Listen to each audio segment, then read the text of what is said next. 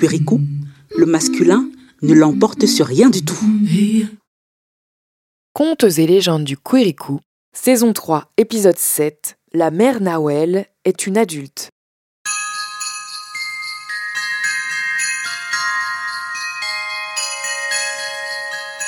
Voici une histoire qui nous vient du Quirikou, très précisément de son pôle nord, à quelques latitudes au nord de Powhatan, de l'Algérie et du Gaybec. C'est l'histoire d'une septuagénaire appelée Karima Nawel, qui avait passé la grande partie de sa vie d'adulte dans l'ombre du livreur de colis le plus célèbre de la planète, son époux Mathieu, que vous connaissez sans doute sous le pseudonyme de Père Nawel. Karima et Mathieu Nawel avaient créé l'entreprise familiale Karma, qui récompensait une fois par an les bonnes actions des Curicou par des cadeaux. Karima s'occupait de l'espionnage pour savoir qui avait été sage, de la big data et de l'analyse de mots-clés pour prédire les commandes, vu que les Curicou attendaient toujours la dernière minute pour dresser une liste de leurs envies. Elle s'occupait de la gestion des petites mains qui travaillaient à l'usine, de la chaîne d'approvisionnement des matières premières et des matériaux de fabrication de cadeaux, de la mise à jour des adresses postales et du plan cadastral de tout le Quiricou, de l'optimisation de la planification logistique, de la logistique de distribution, sachant que l'acheminement était monomodal et ne s'effectuait qu'en un aller simple, sans réapprovisionnement. Elle faisait tout cela de janvier à décembre, pendant que Mathieu passait ses journées à l'hippodrome Dieu-sur-Rennes, où il s'entraînait sur ses rennes, des véhicules supersoniques propulsés par des rennes bioniques. Mathieu Nawel, né Ben Malek, chronométrait ses trajets autour du Quirico pour la nuit la plus féerique de l'année, qui commençait le 24 décembre à 20h sur le fuseau horaire du Wokistan et s'achevait le 25 décembre à 6h du matin sur le fuseau horaire de la Nouvelle-Guinée. Mathieu Nawel était un vieil homme trans barbu, trapu, recouvert de poils argentés, qu'on prenait parfois pour des étoiles filantes quand il s'entraînait dans la voie lactée. Il était passionné de mécanique, adorait les enfants et vénérait son épouse Karima depuis la première fois qu'il avait posé ses yeux sur elle, environ 50 ans plus tôt. Karima et Mathieu s'étaient vus pour la première fois à la fête du slip, une orgie lesbienne qui se tenait chaque année dans un chalet. Mathieu avait créé malgré lui, mais vraiment comme à son habitude, une contre-soirée dans la cuisine où, tout habillé, il amusait la galerie et riait grassement à ses propres blagues, au lieu de se foutre à poil, d'enfiler une capote et de trouver quelqu'une qui lui plaisait dans l'une des nombreuses pièces dédiées à la sensualité saphique. Mathieu avait vu arriver la femme de sa vie dans la cuisine, dans son plus simple appareil, qui sortait du lot grâce à son chapeau melon noir sur la tête, à son nœud papillon autour du cou et à la canne pendue à son avant-bras. Elle avait des pommettes rebondies, une mâchoire imposante, des dents du bonheur, des hanches généreuses, des poils foncés et un regard clair et si perçant qu'il faisait un peu peur. Ce soir-là, Karima ne s'était pas arrêtée comme toutes les autres pour rire des anecdotes rocambolesques de Mathieu. Elle avait ouvert le frigo ainsi que la première bouteille de jus de fruits qu'elle y avait trouvée pour renverser le contenu dans un verre qu'elle nettoya au savon juste après. Mathieu, qui n'avait pas été élevé par les parents les plus présents qui soient, avait été charmé par son indifférence. Il avait aussi été intrigué par le fait qu'elle avait évité de répandre ses germes sur le goulot d'une bouteille après les avoir déjà répandus sur toutes les bouches, les vulves, pénis et tétons du chalet. Il avait demandé à l'hôtesse de la soirée comment s'appelait le canon au chapeau melon. Et on lui avait rappelé l'une des règles clés de la maison. Si tu veux son nom, tu vas le lui demander toi-même. Mais comme Mathieu était timide, sauf quand il s'agissait de parler en public, il ne lui avait rien demandé du tout. Et elle avait cherché sans relâche pendant plus d'un an, dans toutes les soirées coquines du pôle Nord, auxquelles il se rendait dans l'unique but de la retrouver, et dont il ressortait quand il renonçait à la voir arriver. Karima, pendant ce temps, s'épanouissait dans une relation polyamoureuse lesbienne. Elle n'avait absolument aucun souvenir de Mathieu parce que la nuit où elle était entrée dans la cuisine pour se désaltérer et reprendre des forces, elle ne portait pas d'appareil auditif. Et en règle générale, les personnes oralisantes qui ne prenaient pas la peine d'interpréter leur discours en langue signée n'étaient même pas son style. Mathieu avait fini par tomber sur elle dans le même chalet où il l'avait vue la première fois, pendant qu'il faisait la conversation à la personne en charge de l'accueil pour masquer son stress. Elle était arrivée, vêtue d'une large cape blanche qui la protégeait du froid et coiffée du même chapeau melon noir que l'année d'avant. Elle poussait le fauteuil roulant d'une personne aux cheveux courts et roux, habillée tout aussi élégamment. Mathieu avait vu Karima signer à la réceptionniste. Carrie et Bou. Laquelle était-elle? Carrie ou Bou Il lui avait posé la question en signant à son tour de ses deux mains. Pour ne pas perdre ses moyens, il n'avait pas une seule fois posé les yeux sur Bou, qu'il considérait comme sa rivale. Karima l'avait étudié de la tête aux pieds sans rien dire, s'était mordu les lèvres et lui avait tendu la main qu'il avait serrée en rougissant. Karima avait signé. Je suis Karima, pronom elle. Enchantée. Voici. Elle avait regardé Bou qui avait secoué la tête en levant les yeux au ciel. Voici Bou, ma compagne. Mathieu s'était présenté sous son prénom et ses pronoms de genre de l'époque et il avait osé lui demander Mais alors, tu ne viens plus aux soirées Ça fait un an que je te cherche. Il avait regretté tout de suite car Karima avait plongé sa main dans un panier rempli de préservatifs sans lui accorder le moindre regard. Elle avait remis son butin à bout et s'était éloignée en poussant le fauteuil vers l'intérieur du chalet. Bou s'était retourné vers lui, lui avait souri d'un air narquois et avait ouvert de grands yeux effarés en disant Bou Mathieu était resté penaud. Tu parles d'une première rencontre. Il trottina pour arriver à leur hauteur dans la salle où elle faisait connaissance autour de biscuits apéritifs. Il avait dit en signant des mains Ça fait vraiment un an que je te cherche. Est-ce que ça te fait peur? Je t'ai vu à la fête du slip de l'année dernière. J'ai eu un coup de foudre, mais je n'ai jamais eu le courage de venir te parler. Je trouve que tu es magnifique et que Bou a beaucoup de chance. J'aimerais beaucoup ça, faire ta connaissance. Je n'avais pas du tout prévu que ta partenaire soit là quand je te dirais ça, mais je voulais que tu le saches. Et Bou, si ça t'intéresse, je fais un peu de robotique. Je peux te tuner ton fauteuil et ou te fabriquer des jambes bioniques, si ça veut dire que Karima vient avec toi.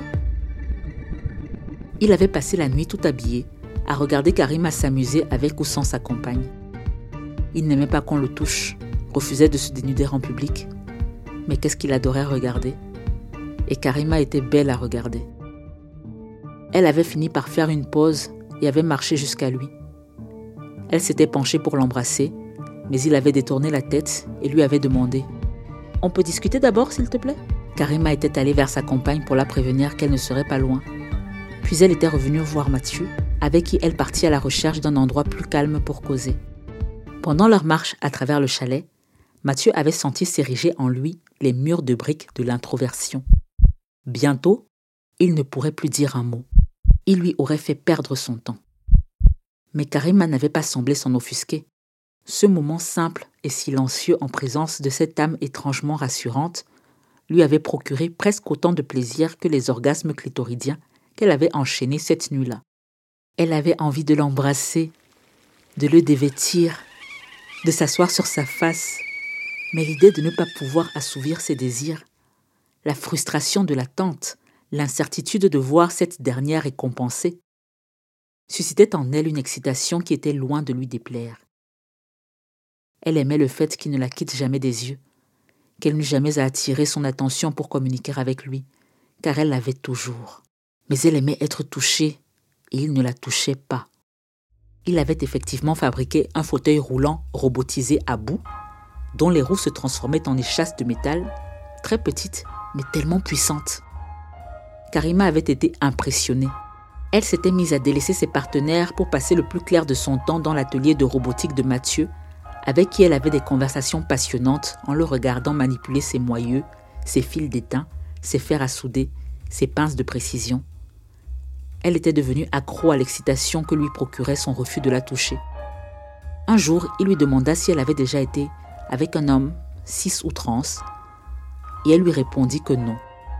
Il voulut savoir si elle pensait pouvoir tomber amoureuse d'un homme cis ou trans, et elle lui répondit. On dirait bien que oui. Il voulut comprendre. Avait-elle un nouveau partenaire dont elle ne lui avait pas parlé? Je crois que la personne dont je suis en train de tomber amoureuse est un homme trans. Mathieu avait lâché ses outils et demandé Comment il s'appelle? Oui, Mathieu était le genre de personne à qui il fallait faire un dessin. Il n'avait pas compris qu'on parlait de lui, et Karima avait levé les yeux au ciel, exaspérée, haussé les épaules et répondu pince sans rire. Je sais pas, moi, ben. Mathieu. C'est un apôtre. C'est lui qui a écrit Les orgies selon Matthieu. Ou Le vagin selon Matthieu. Elle n'avait pas compris, en le voyant contourner la table et se rapprocher d'elle, qu'il allait prendre son visage entre ses mains huilées et embrasser ses lèvres pour la toute première fois. Et voilà, c'était acté. Elle était tombée amoureuse de lui sans se relever. Karima resta aux côtés de Mathieu pendant sa transition hormonale et ses longues procédures chirurgicales. Ces changements physiques scellèrent la séparation entre elle et ses autres compagnes, qui essayaient de la convaincre qu'elle était une lesbienne polyamoureuse amatrice de sexe, une domina misandre attirée par des femmes plutôt féminines, et que son langage d'amour était le toucher. Ce n'était pas pour la fâcher, mais sa relation avec un homme barbu, monogame, asexuel et pas du tout tactile était vouée à l'échec, car elle se rendrait malheureuse. Personne ne pouvait comprendre tout l'amour qu'elle avait pour lui. Ça la rendait triste et la mettait dans des colères folles de constater que toutes s'en foutaient de ses sentiments et de son bonheur. Et cachait tout cela à Mathieu, l'épuisait.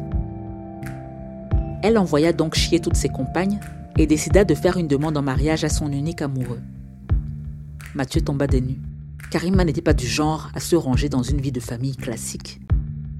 Il lui demanda Tu en es sûre Et elle l'aima davantage. Elle savait à quel point il aimait et voulait être son mari. Elle savait qu'il voulait avoir des enfants. Il savait qu'elle refusait de tomber enceinte.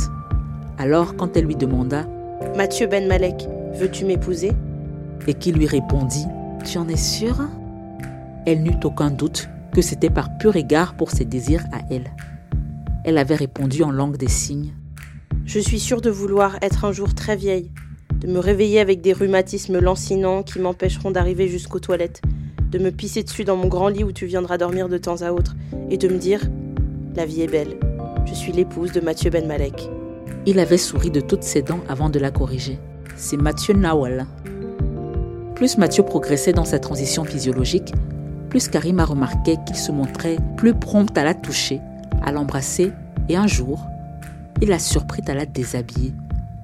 Leur premier zébat avait duré trois jours et Karima avait commenté J'arrive pas à croire que je viens de lire Le vagin selon Mathieu. Un livre rare, avait signé Mathieu. Il se laisse dévorer. Quand le couple Nawel voulut avoir des enfants, Mathieu avait tenu à porter les embryons, ce qui arrangea bien Karima. Il dut alors arrêter sa prise d'hormones et Karima dut faire ses adieux aux étreintes surprises, aux baisers fougueux et aux ébats de trois jours. Mathieu avait cessé de l'accompagner aux orgies lesbiennes, alors elle avait cessé d'y aller et restait à ses côtés pour s'occuper de leur nourrisson. Dans son atelier, il lui concevait des vibromasseurs sur mesure que Karima utilisait pendant qu'il la regardait. C'est en devenant père que Mathieu eut le désir de dédier sa vie aux enfants. Son plus grand bonheur était d'apporter de la magie à ses propres enfants, et il aspirait à en faire autant pour des centaines, des milliers, voire des millions d'autres enfants. Il en parla à son épouse, qui lui suggéra tout de suite de concevoir des fauteuils comme celui qu'il avait fait pour Bou, mais cette fois pour les enfants paraplégiques du Quirico tout entier. C'était les débuts de Karma. Mathieu mit au point sa première Ferraren pour assurer la distribution. Puis l'entreprise évolua en élargissant son offre aux jouets pour enfants. Que celle-ci soit en situation de handicap ou non. Karima porta la casquette de mère et de chef d'entreprise pendant quatre décennies pour permettre à son mari de vivre sa plus belle vie jusqu'au jour où, contre toute attente, elle se rendit compte que Mathieu l'avait trahi.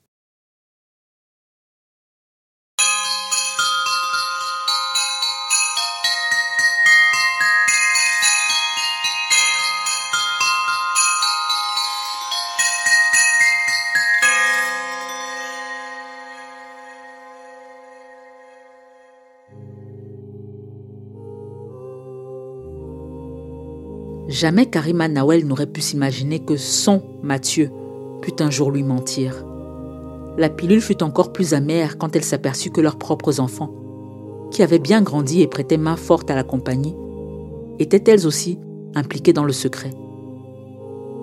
L'entreprise Karma avait été créée pour récompenser les enfants sages du Quirico entier et elle devint vite l'entreprise préférée des Quirico.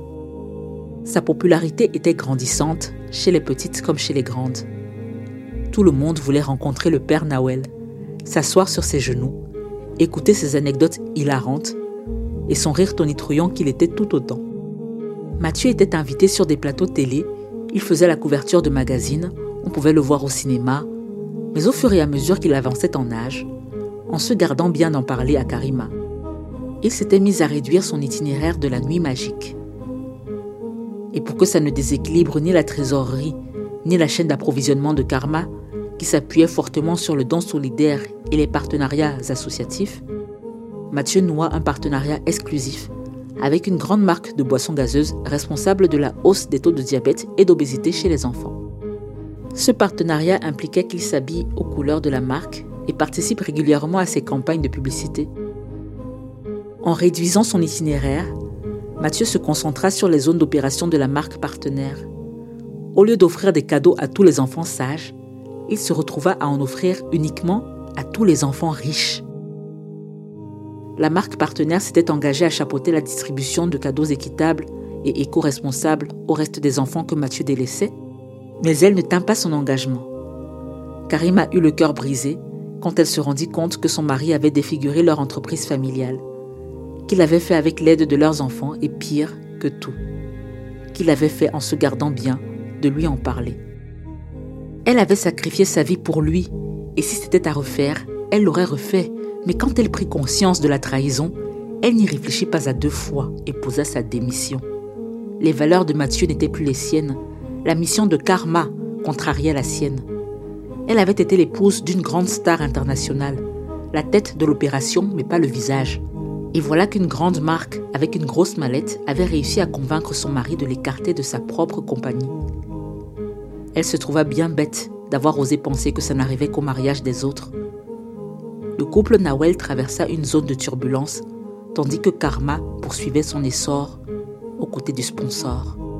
Mais sans Karima, Mathieu se délitait et il n'y avait pas assez de soda ni de sucre au cuiricou pour combler le trou laissé dans son cœur. Pour le sponsor, ce n'était que du bonus. Plus le père Nawel souffrait, plus il buvait du breuvage de la trahison, car l'instant de quelques gorgées, la douleur semblait s'être dissipée. Le couple Nawel avait toujours fait chambre à part, ce qui fut bien pratique quand il battit de l'aile. Sans jamais demander le divorce, Karima était retournée à une vie de polyamour. Elle avait des rendez-vous amoureux avec des femmes souvent plus jeunes qu'elle, et avec qui elle n'avait que peu de points communs. Elle avait pris des nouvelles de Bou, qui vivait désormais sous les palmiers du Wokistan, loin de la neige du pôle Nord, et sortait avec une énième femme sourde, à croire qu'elle avait un fétiche. Karima découvrit que la fête du slip n'existait plus, que les orgies lesbiennes s'appelaient désormais des sex parties, et que pas grand monde n'y avait son âge. Après des décennies de travail sans relâche comme mère, épouse et chef d'entreprise, elle n'avait aucune envie de rester oisive et d'attendre la mort, le silence, l'ennui et les pensées dans sa tête la terrifiaient. Alors elle eut l'idée du siècle pour y échapper. Dorénavant, elle vivrait de sa passion. Elle allait se lancer dans le travail du sexe. Les adultes qui avaient été sages méritaient elles aussi de souffrir des orgasmes de temps à autre et pas qu'une nuit dans l'année. Cette décision apporta un peu de soleil à son quotidien. Elle n'aurait aucun mal à se bâtir une clientèle, son carnet d'adresses était littéralement le plus complet de la planète. Elle était quand même l'épouse du père Nawel. Ce qui lui redonnait le plus de joie, c'était l'idée que les purs du reste de sa vie se dessinaient autour de ses envies à elle, et non de celles de Mathieu Nawel. Un soir, vers deux ou trois heures du matin, excitée comme une puce, elle organisait sur la table de la cuisine sa première nuit de noces. Elle allait apprendre à un homme cis hétérosexuel à participer aux orgasmes de son épouse pansexuelle. Elle coucherait avec elle pour mieux comprendre ses désirs, et le fiancé prendrait des notes. Elle venait de raccrocher avec la future mariée et était tout émoustillée à l'idée de participer à la réussite d'un mariage. Elle écrivait dans un cahier les idées qui lui avaient jailli pendant la visioconférence quand son appareil auditif lui signala que quelqu'un rentrait dans la maison. Elle ne fit aucun bruit et attendit.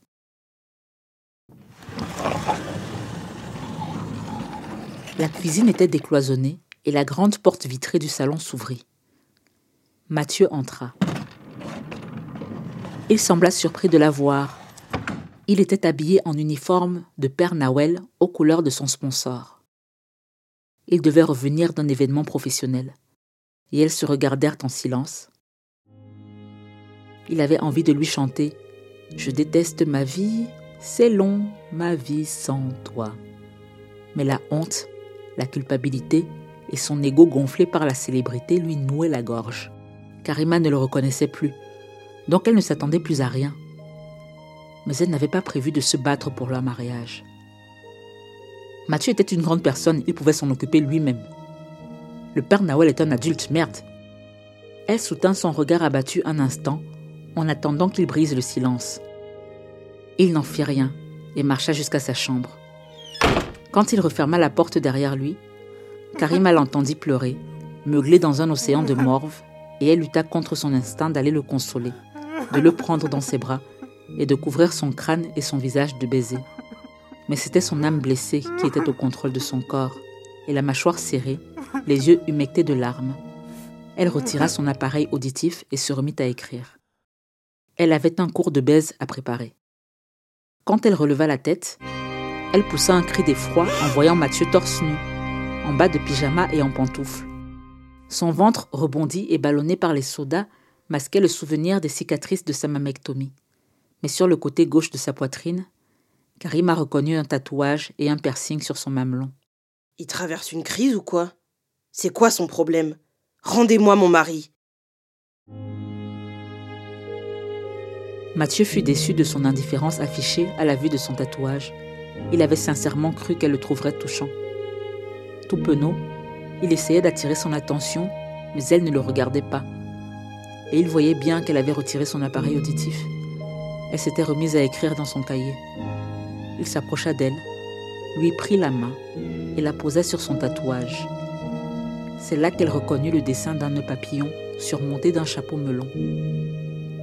Elle fixa longuement le tatouage qui apparaissait à travers les doigts de sa main ridée. Elle voyait le tatouage, puis les rides de ses doigts. Le tatouage, les rides de ses doigts. Le tatouage, et dans ce va-et-vient, les premiers moments de leur relation défilaient sous ses yeux, et elle les revivait intensément. Je suis impardonnable, mon amour, lui avait-il dit en signant. Je n'ose même pas te demander pardon parce qu'à ta place, je ne me pardonnerai même pas. Elle leva les yeux au ciel, alors il dit Je te demande pardon, Karima.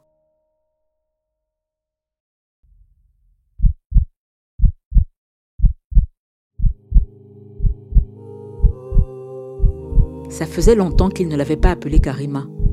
Elle ne sut pas comment le prendre. Elle lui pardonnait de ne pas avoir les mots pour exprimer son regret. Elle n'était pas sûre que ces mots existent. Elle n'était pas sûre que son pardon fût possible. Aucune phrase qu'il pût dire n'allait le racheter. Et Mathieu le lut dans son regard. Il déplaça la main de Karima de sa poitrine vers sa bouche et déposa un doux baiser sur chacun de ses doigts. Karima se laissait faire sans une lueur dans le regard, sans même une braise de colère pour lui donner un peu d'espoir.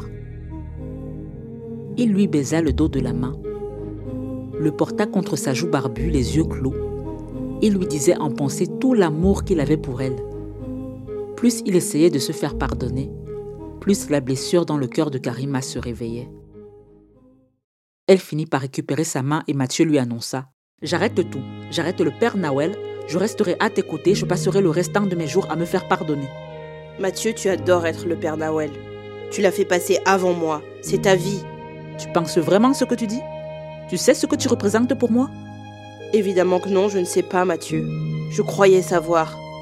Mais arrête de m'appeler Mathieu. Tu m'as bien appelé Karima. Mon amour, sans toi, je ne suis qu'une serpillière en lambeaux qu'on a placée sous une poubelle percée. Je n'ai pas fait passer le Père Noël avant toi, j'ai fait passer ma douleur avant notre mariage. Et je n'ai jamais, jamais voulu te faire du mal. Je me sens encore plus comme une merde de t'avoir fait souffrir et je vais devoir vivre avec ça. Je ne veux plus de cette vie publique, je ne me reconnais plus. Il y a cette distance entre ce que ces gens voient de moi et comment je me vois. Et maintenant, toi, La seule personne qui doit me voir, la première à m'avoir vu. Tu ne me vois plus et ça me rend... J'ai l'impression en te disant tout cela de te tendre la serpillère qui regorge de l'eau souillée de la poubelle et de m'attendre à ce que tu la touches, à ce que tu l'enroules autour de ton cou, à ce que tu la portes à ta bouche, alors que tu mérites mieux que ça. Toi, la plus belle personne que le cuiricou ait jamais connue, avec ton chapeau melon, ton nœud papillon, ta canne et ton verre lavé avec de l'eau et du savon. Bon ben, tout le monde pouvait se tromper. Karima avait eu tort de penser que les mots qui pourraient racheter son pardon n'avaient pas été créés. Et pourtant, elle venait de les voir signés par les gros doigts velus du seul homme qu'elle eût jamais aimé. Elle contourna la table de la cuisine pour se tenir droit devant lui. Elle passa son bras droit autour de son cou et prit sa main droite dans sa main gauche. Joue contre joue, mère et père Noël dansèrent.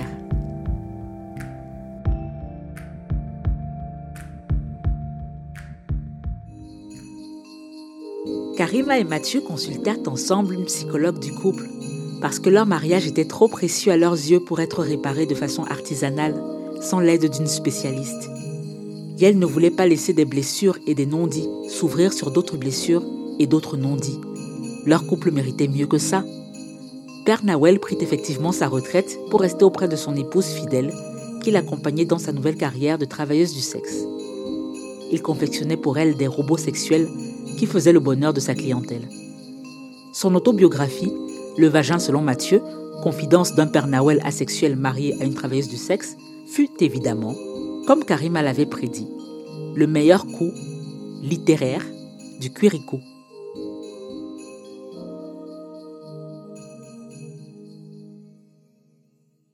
Et ici se termine l'histoire.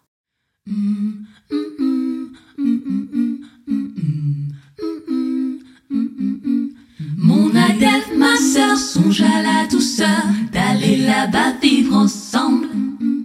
Aimer à loisir,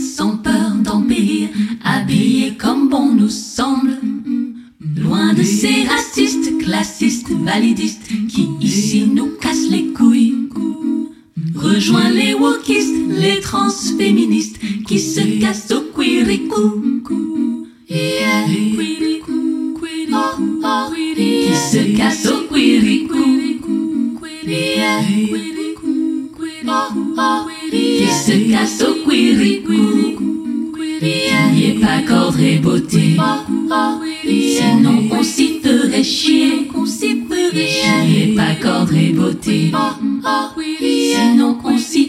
chier. Contes et légendes du Quirikou est une série audio écrite et jouée par J'Augustine et produite par Dérange Society. Tous les premiers dimanches du mois, un nouvel épisode est disponible sur vos applis de podcast, sur le site dérange.club, sur YouTube en version sous-titrée et lors de lectures performances en direct, les fameuses Escape Parties. Cette saison 3 a pour thème Sacro-Sainte Famille. Elle n'aurait pas pu se faire sans le soutien de Google, de PRX et des abonnés Patreon de J'Augustine. Morgane, Claire, Noémie, Anne, Tiana, Larissa, Princi, Joséphine, Galia Ladelph, Ludivine et d'autres anonymes qu'on remercie chaleureusement. Les scénarios sont de J'Augustine, la coordination d'écriture est de Luca Bart Mengual, les illustrations sont de Trotti, la musique est de J'Augustine, Tiana Ewane et Insia Foda, et Émile Amine est à la technique et au montage son. Cette saison 3 a été enregistrée à Marseille, dans le sud de la France, avec autour de J'Augustine les comédiennes Azani Ebengu, Kim Lan Paul et Chris Wamal. Pour nous soutenir sans dépenser un rond, mettez-nous 5 étoiles sur Spotify et Apple Podcast et abonnez-vous à notre newsletter Courrier du Queer sur dérange.club. Pour contribuer financièrement à la préparation de la saison 4 du Quirico, rendez-vous sur patreon.com slash jogustine parler du Quiricou autour de vous.